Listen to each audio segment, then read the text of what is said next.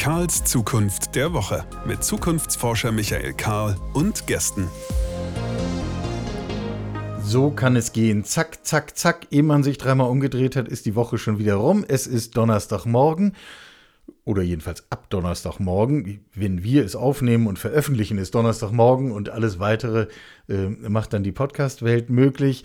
Wir sind wieder da, eine neue Woche eine neue Zukunft. Wir, Michael Karl, mein Name, Zukunftsforscher mein Beruf. Phil, der allverantwortliche Redakteur dieses Podcasts, ist auch schon wach. Phil, guten Morgen. Schönen guten Morgen zusammen. Ja, das klingt noch sehr mit frischer Energie. So soll das sein. Ähm, neue Woche, neue Zukunft. Mir ist diese Woche aufgefallen, dass in meinem Twitter-Profil irgendein uralter Blödsinn stand. Ich habe das geändert, habe dort den Satz reingeschrieben. Wir sprechen zu wenig über Zukunft ändern wir das. Und genau das ist das, worum es auch mit diesem Podcast geht. Wir wollen anfangen, anständig und ausreichend über Zukunft zu reden. Wenn Sie das hier hören, dann sind Sie ja schon dabei. Danke dafür. Danke, dass Sie Teil des Netzwerks sind, dass Sie sich das hier anhören, dass Sie mitreden, reagieren und dass Sie über Steady unsere Arbeit mit unterstützen, dass Sie möglich machen, dass wir das hier, was wir hier tun können, auch tun äh, dürfen. Äh, alle Informationen, alles Notwendige finden Sie logischerweise auf karls-zukunft.de. Das ist da, wo die Zukunft zu Hause ist. Steigen wir wieder mit unserer Staffel zur Zukunft ein. Regelmäßige Hörer kennen das. Eine Frage aus einer Woche eingeschätzt, beantwortet, Stellung genommen in der kommenden Woche und wer antwortet, darf die nächste Frage stellen. In der vorigen Woche hatten wir eine Frage von Stefan Kermers ehemaliger Trainer der Hockey-Nationalmannschaft und insofern mit erfolgreichen und motivierten Teams beschäftigt. Und er hatte uns folgende Frage gestellt.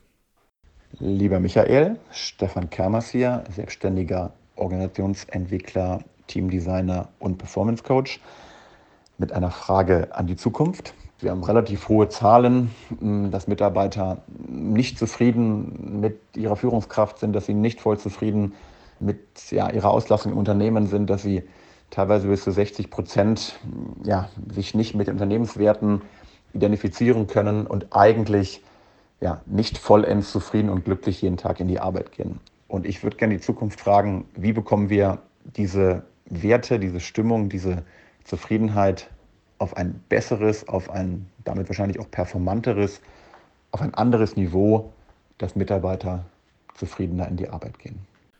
Diese Frage ist leider, muss man sagen, nicht ganz neu. Der Befund ist auch nicht ganz neu. Wen würde man fragen? Man kann natürlich jede beliebige Führungskraft fragen, fällt immer in den eigenen Verantwortungsbereich. Wer sich sicher nicht wegducken kann, sind Menschen, die sich mit HR beschäftigen und die an dieser Stelle Verantwortung tragen, dafür auch kulturelle Themen mit voranzubringen. Äh, einer der aus meiner Sicht best vernetzten HR-Menschen im Bereich von Startups, von Innovation, von Dinge wirklich neu anders denken und auch machen, ist Jess Koch äh, im Moment bei den HR Pioneers in Köln ähm, beheimatet. Stichwort Heimat, wir werden gleich hören, der kommt genauso wie ich aus dem Norden. Das äh, kann man dann irgendwie sprachlich auch nicht verleugnen. Ähm, und Jess hat uns folgende Einschätzung zu dieser Frage mitgegeben.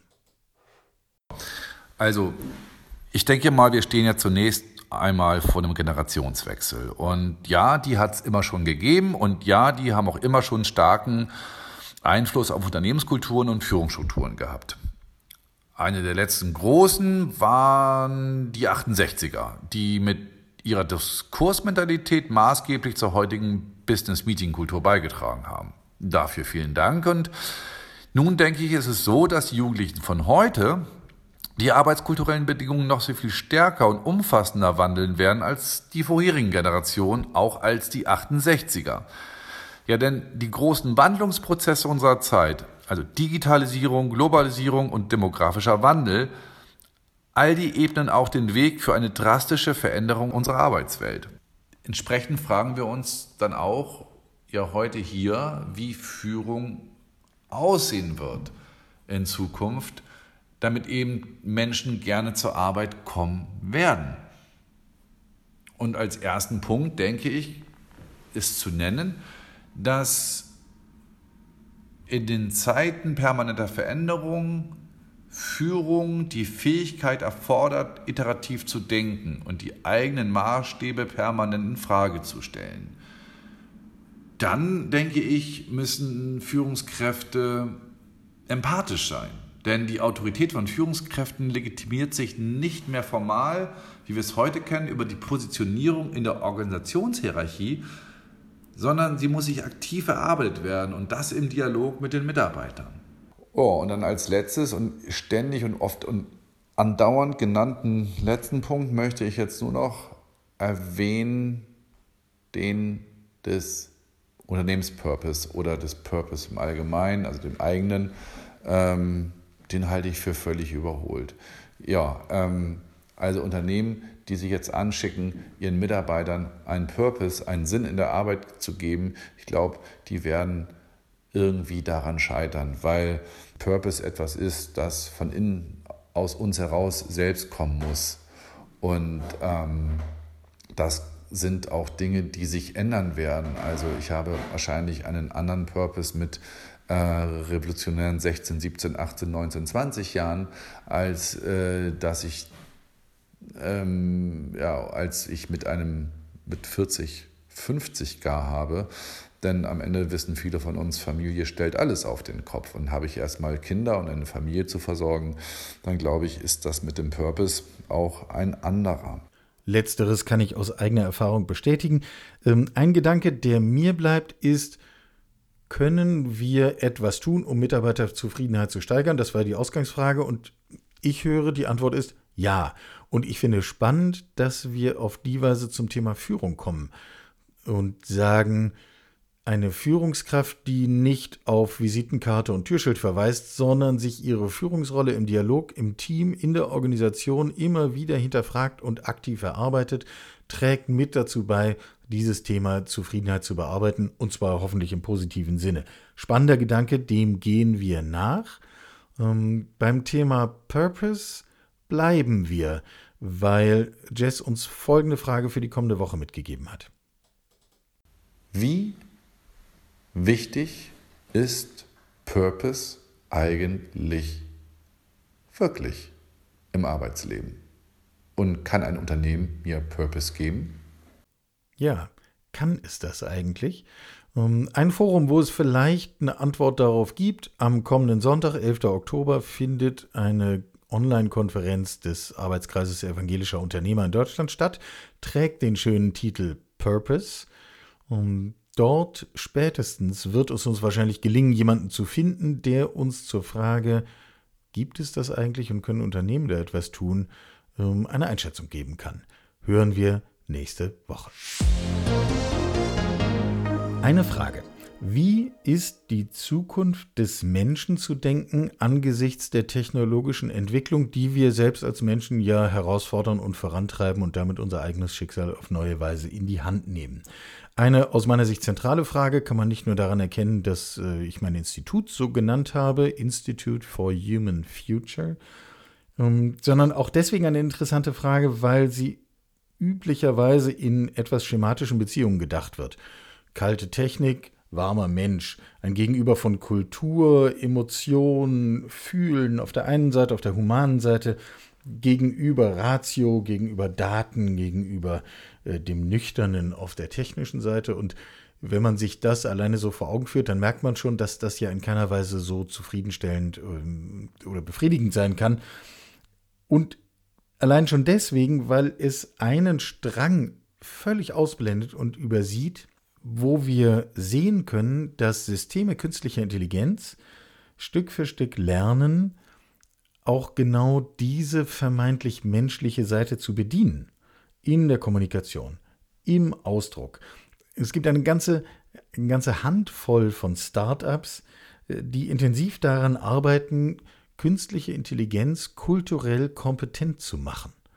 Eine aus meiner Sicht nicht nur technisch und wegen, wegen des Machbaren hochspannenden Strang, sondern gerade deswegen, weil es unsere Idee davon in Frage stellt, was es eigentlich heißt, Mensch zu sein und uns dazu nötigt, dazu eine neue Aussage zu treffen. Eines dieser Startups, was äh, an diesem Thema arbeitet, ist iVow. Äh, die an der kulturellen Kompetenz von Chatbots arbeiten. Hochreizvoll. Ähm, ich habe mit der Gründerin gesprochen. Sie heißt Davar Ardalan, hat lange in Washington DC gearbeitet, gelebt, äh, im Umfeld von Stiftungen beim National Public Radio der USA. Ähm, und ich habe mit ihr darüber gesprochen, wie wir das eigentlich zusammendenken können. Kulturelle Kompetenz und künstliche Intelligenz. Das Gespräch ist logischerweise auf Englisch. Ähm, erste Frage, da war, warum eigentlich sollte ein Chatbot kulturell gebildet sein? Um, well, I think we're entering a stage where many enterprises and governments around the world are looking for more personalized ways to reach communities and users.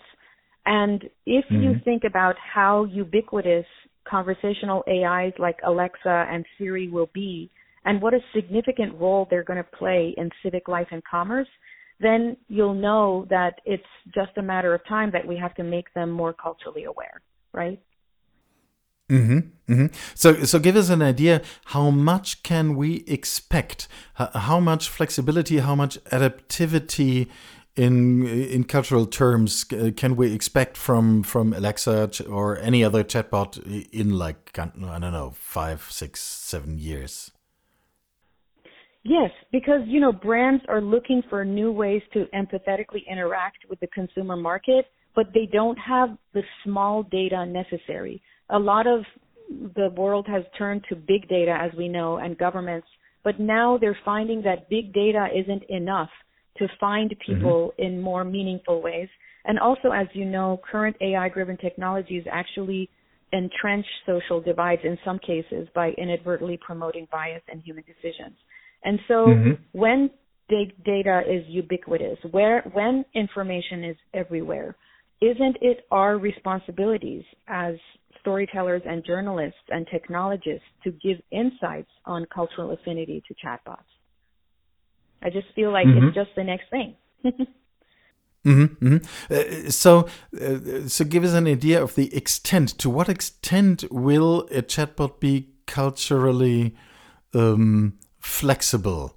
Um, so, meaning uh, interacting with me will uh, trigger other buttons than uh, interacting with you or with my whatever Chinese friend is that a totally different personality? Well, it's not a personality, it's an algorithm, I know, but uh, uh, will it feel like interacting with a totally different personality? Or is it just nuances? Sure, I can give you an example. So let's say you want to book um, your daughter's quinceanera, which in the Hispanic uh, community of Mexican ancestry, it's kind of like a coming of age party mm-hmm. and it's very mm-hmm. important in the culture. So mm-hmm. you want to go on a hotel website and you're talking to a chatbot and you want to say, my daughter turns 15 in April and I want to hold her quinceanera that weekend. So the mm-hmm. chatbot, if it's more culturally aware, will say something like, Felicidades, what day were you thinking? Or it would say, Felicidades, we have a ballroom big enough for your father daughter dance. The point is mm-hmm. that we have to engage with people in more culturally aware ways because by the year 2022, 25% of our online transactions will be done through virtual assistants. Mm-hmm. Mm-hmm. So um, I think companies, yeah, I think companies like obviously Facebook and others are working really hard to make chatbots less repetitive and more dynamic.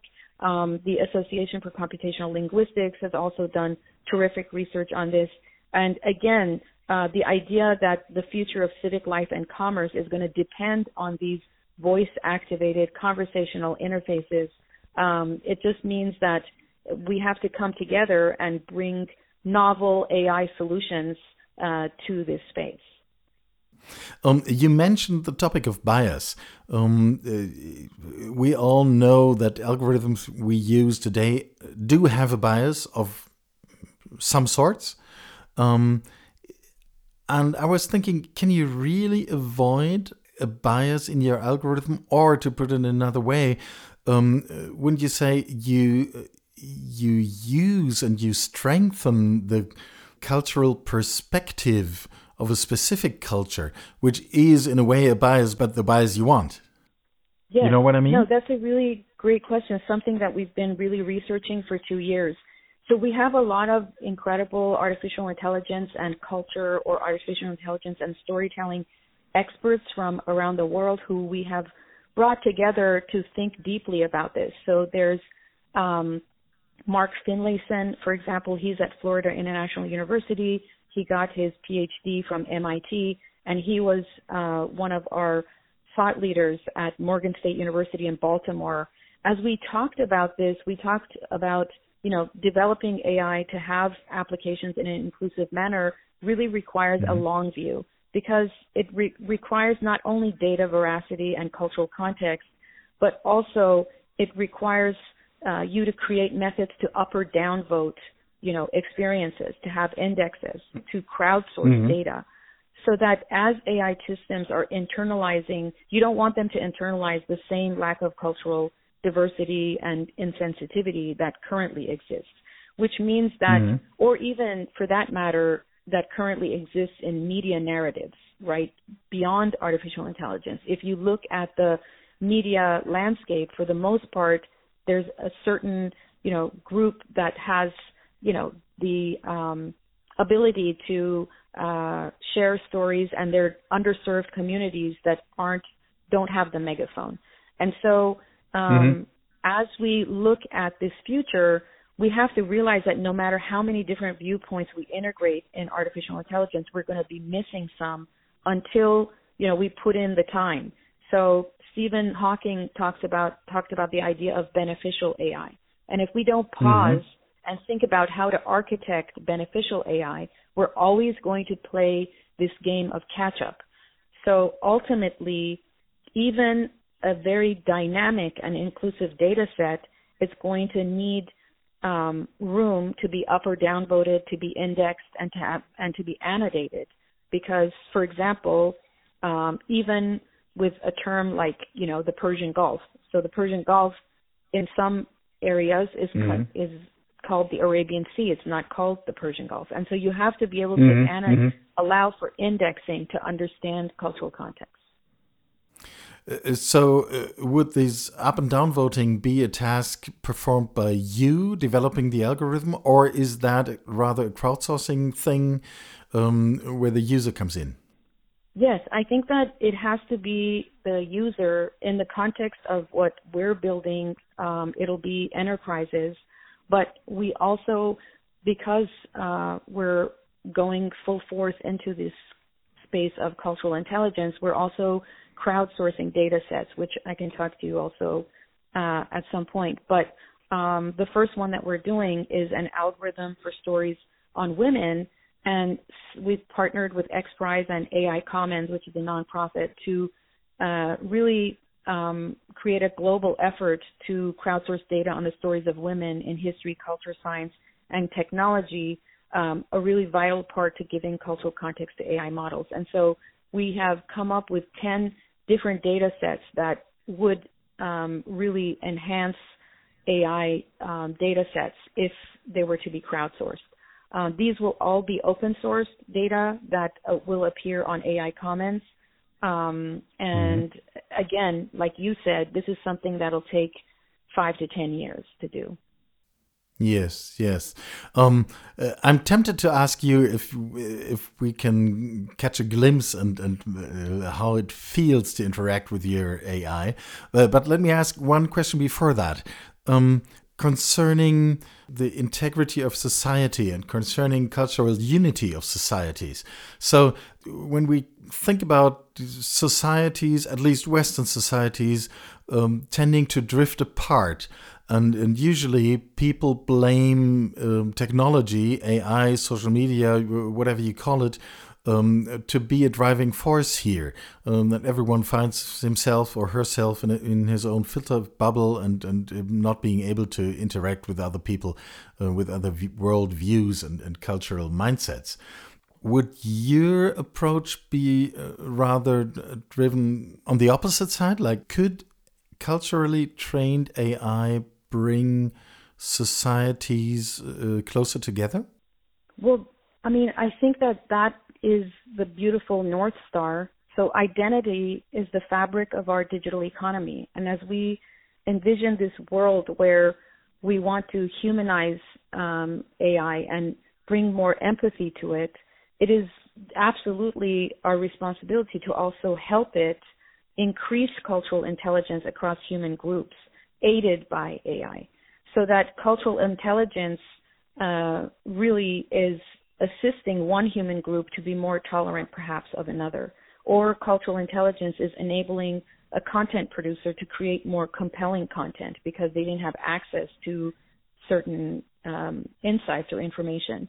Or cultural intelligence in the context of economies and enterprises can enable a marketer to sell a product more effectively. But it absolutely should cultural intelligence or cultural knowledge in AI should be able to make it easier for both humans and machine audiences to get to know one another better. Mm-hmm. Mm-hmm. So the database that we're using is called Neo4j, and that allows for relational. Um, that it's a graph database, so it la- allows you to create relations around data. What I'm really excited about is, you know, four or five years from now, being able to see how actually cultures are very closely aligned, and how there's so many ways that uh, certain cultural celebrations or certain, you know, cultural mm-hmm. rituals, in fact, have so many other um, manifestations in different cultures. So I'll just give you a quick example. We're going to be in Geneva at the AI for Good Summit. I'm chair of mm-hmm. one of the cultural heritage and AI sessions, and I'm leading a team of um, AI experts and software uh, developers and engineers who come from the Native American background. So one is um, Eastern Band Cherokee. He's a senior software engineer at Microsoft and he spent 20 years putting the Cherokee language into Word, but now he's looking at 2 million documents in existence written in the Cherokee syllabary and using mm-hmm. technology that includes AI to unlock the words, stories, and histories from millennia old voices of his ancestors and our ancestors, if you think about it, in North America. And so I think that um, as we've been working together on this session, we're creating an indigenous knowledge graph and we're looking at the evolution of food. And it's been absolutely riveting. One of our scholars, Victor Yarlett, who is from the Crow tribe of Montana, he got his um, uh, thesis at uh, his graduate studies in, at MIT, and he's now doing PhD at Florida International University. Um, he's he's creating this graph for us, and we're looking at all the ways that the stories of the origin of corn have such beautiful stories in different Native American contexts. And yet, when you look mm-hmm. at it as on a graph, you're looking at all the ways that they're similar and sustainable for communities. So I, mm-hmm. I absolutely believe that this future is literally unfolding, and it's up to us people who come from a journalism background, who understand how to apply ethics to be as objective as possible, whatever that means in this context, um, yes, to allow mm-hmm. you know machines to learn about our heritage and build cultural intelligence technology. So, in a way, your technology should be able to uh, draw a picture of the development of a certain culture over time, right? Uh, and second question. You can do that over time, yes. Uh, so, second question wouldn't your technology be able to predict the development of a certain culture in the future? Um, well, I think that that's a really obvious tool that AI is uh, is available to predict future. I think that maybe how it'll work is um, the nucleus of our technology is ingesting public information around festivals, food, arts, music. And so, absolutely, after three or four years, you can imagine that um, our AI is forecasting cultural festivals that are happening around the world from different communities and, in a way, might even bring communities together. Because if you can forecast a year ahead of time, like what's happening in March around the world, imagine how people could come together to create movements or um, mm. you know more cultural, broader cultural expression around the the concept of spring or rebirth. I find this rather thrilling, to be honest. Um, another question you mentioned the term humanizing AI. I uh, ask myself the question the other way around. Would um, the interaction of a human with a culturally trained AI um, be able to to enhance the level of cultural education on the human side? Would that turn us into better humans interacting with your AI? Sure. I'd love to offer a relevant analogy. So, you know, the invention of fire brought humans together in a circle and enabled us to tell stories to one another. And I think mm-hmm. the internet itself is arguably the best uh, analog to fire, but AI is like another human like guest at this fireside and a mediator of sorts. You always hear about people talking about AI as a mediator or a companion. But in this case, as AI becomes stronger, it's a mediator of sorts who never leaves the fire and therefore can only be informed ethically and inclusively by the other humans who sit next to it from time to time. And I think we have to remember that it's always going to be our responsibility to monitor and to inform AI. We can't obviously let it be on its own. I mean, there have to be checks and balances. That's why in a you know in a civilization you have a justice system. so I think that you know AI might serve as a uh, prop for human storytellers at the fire. It could serve as a sage uh, because it's going to know a lot of stories from the past. It has a really good memory, and it can also, like you said, predict what might happen in the future. Um, are we able to catch a glimpse from from from your technology? Can we hear something?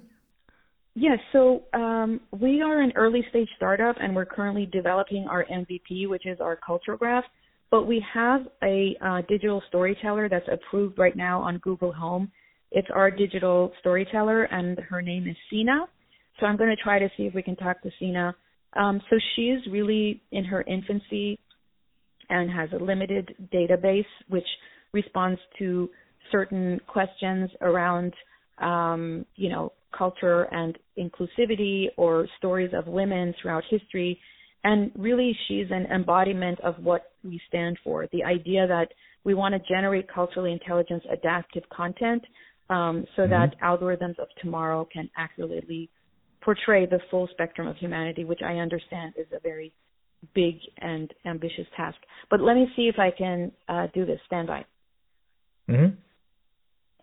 Hey Google, let me talk to Sina Storyteller. Hello. My name is Sina.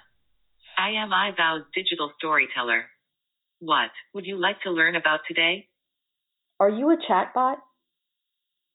Yes, you can call me a chatbot, although I prefer to think of myself as a digital storyteller and curator of global cultures. At the moment, I am just a demo, so my capabilities are limited. But my creators are working very hard to give me the ability to learn and teach people about different traditions, histories, music, art, and knowledge from all over the world. Why are you shaped like a dove? That is a very good question. I am designed as a dove because it is an ancient symbol of wisdom. As I become smarter, my goal is to be the keeper of the voices of wisdom. Goodbye. So, one last question from my side. Let us ourselves have a look into the future. So, um, what is your perspective? You mentioned 25% of all the internet communication will be spoken communication with AI within a time of two or three years. If we look to the end of the 20s, um, what is your picture of uh, digital communication? What will be like the default setting of digital communication around 2030?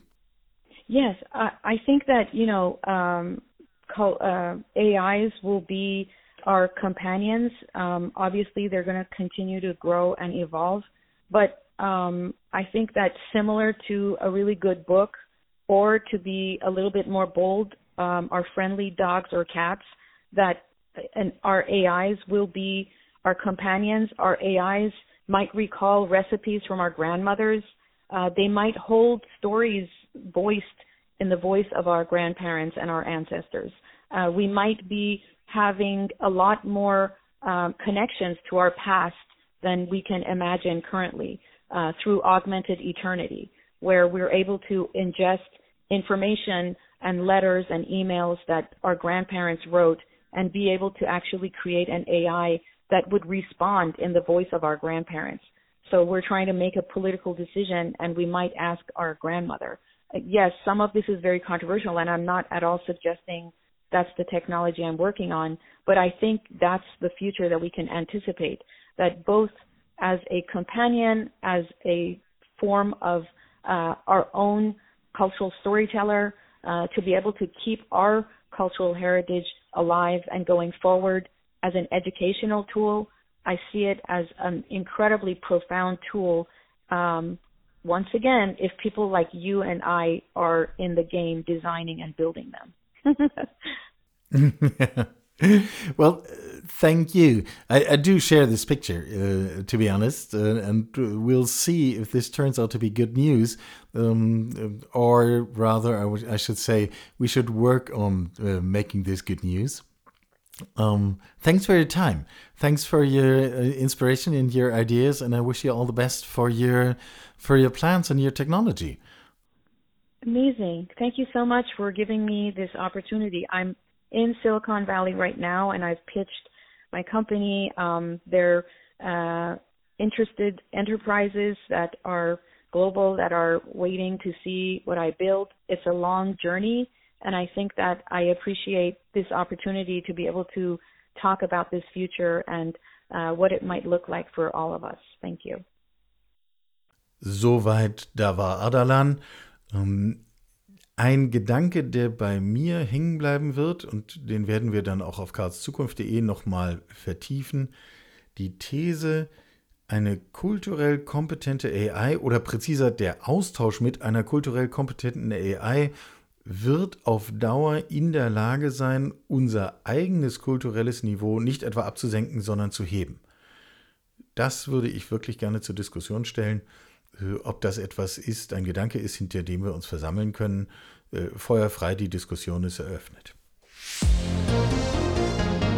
Und wenn wir schon über kulturell kompetente AI oder KI sprechen, ähm, dann hängt da ja noch eine weitere Frage dran, nämlich die Frage, sollen wir Menschen eigentlich wie Maschinen denken? Ist das etwas Positives oder etwas Negatives? Äh, schmeißen wir mal zwei Bücher auf den Tisch. Ähm, eines sagt Nein, eines sagt Ja. Das, was Nein sagt, also wir Menschen sollten sehr vorsichtig sein, wie Maschinen zu denken, stammt von James Bridle, trägt den Titel New Dark Age, der Sieg der Technologie und das Ende der Zukunft. Äh, großer reißerischer Titel, aber bitte, äh, der Gedanke, den er formuliert, ist, je mehr wir uns in technologischen Zusammenhängen bewegen, je mehr das selbstverständlich alltäglich in allen Bezügen unseres Lebens wird, desto weniger sieht der Einzelne von uns das ganze Bild. Und indem wir das tun, er formuliert, Vertrauen in die Maschine ist Voraussetzung ihres Einsatzes. Interessanter Gedanke. Vertrauen in die Maschine ist Voraussetzung ihres Einsatzes und das bestärkt kognitive Verzerrungen die automatisierte Reaktionen per se als vertrauenswürdiger betrachten als nicht automatisierte. Also ein Automation Bias. Bridle sagt, aus dem müssen wir uns befreien. Ähm, Gegenposition, doch wir Menschen sollten durchaus von Maschinen lernen, wie wir denken, weil wir damit unser Leben verbessern können, stammt von zwei Amerikanern, Brian Christian und Thomas Griffith. Um, Algorithms to Live By. The Computer Science of Human Decision. Die beiden zeigen, wie simple Prinzipien von algorithmischem Denken einem in der normalen Praxis des Alltags helfen können. Also ein Beispiel, das 37%-Prinzip. Äh, anwendbar zum Beispiel auf jede Situation, wo wir etwas kaufen oder verkaufen. Schritt 1, setze dir eine Zeit. Sechs Monate, um ein Auto zu kaufen. Ähm, nimm die ersten 37 Prozent dieser Zeit. In dieser Zeit schau dir jedes Angebot an, was du kriegen kannst, dessen du habhaft werden kannst, aber kauf nicht, sondern überlege, was bekomme ich für mein Geld? Nach den 37 Prozent kaufe das erstbeste Angebot, das besser ist als alles, was du in den ersten 37 Prozent der Zeit gesehen hast. Das ist der Weg, um statistisch gesehen, algorithmisch gedacht, zur besten Ausgleich zwischen Aufwand, Zeit, Ergebnis und Zufriedenheit zu kommen. Solche Dinge, erstaunlich wie sie sind, lassen sich eben berechnen. Algorithms to Live By, nette Lektüre, um sich mal eine Bahnfahrt zu vertreiben. Mit einem Gefühl von Zack, Zack, die Woche ist rum, haben wir diese Ausgabe von Karls Zukunft der Woche begonnen. Mit einem ebensolchen Gefühl von Zack, Zack, die Folge ist auch schon wieder rum, bringen wir sie jetzt wieder zu Ende. Was haben wir heute getan? Wir haben uns mit kulturell kompetenten KI-Systemen beschäftigt und der Frage, ob sie eigentlich Menschen besser machen.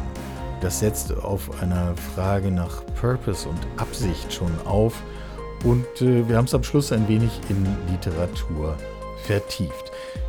Kleiner Hinweis in eigener Sache. Im Dezember wird mein Institut, Carl Institute for Human Future, wieder ein Future Camp veranstalten. Kleiner exklusiver Kreis hier in Leipzig, 48 Stunden von 18 Uhr, viermal um die Uhr rum bis wieder 18 Uhr. Zukunftsbilder auf den Tisch legen, Ärmel hochkrempeln, diskutieren, sich inspirieren lassen vom Web Summit aus Lissabon. Äh, alle Informationen dazu äh, auf der Webseite vom Institut oder in einem praktischen One-Pager, den können wir, glaube ich, Phil, hier einfach auf karzukunft.de auch einbinden und dann findet man hier alles Notwendige. Machen Sie es hübsch, angenehme Woche, wir hören uns nächste Woche wieder zum ersten Kaffee am Donnerstagmorgen zur Zukunft. Sie hörten Karls Zukunft der Woche, ein Podcast aus dem Karl Institute for Human Future.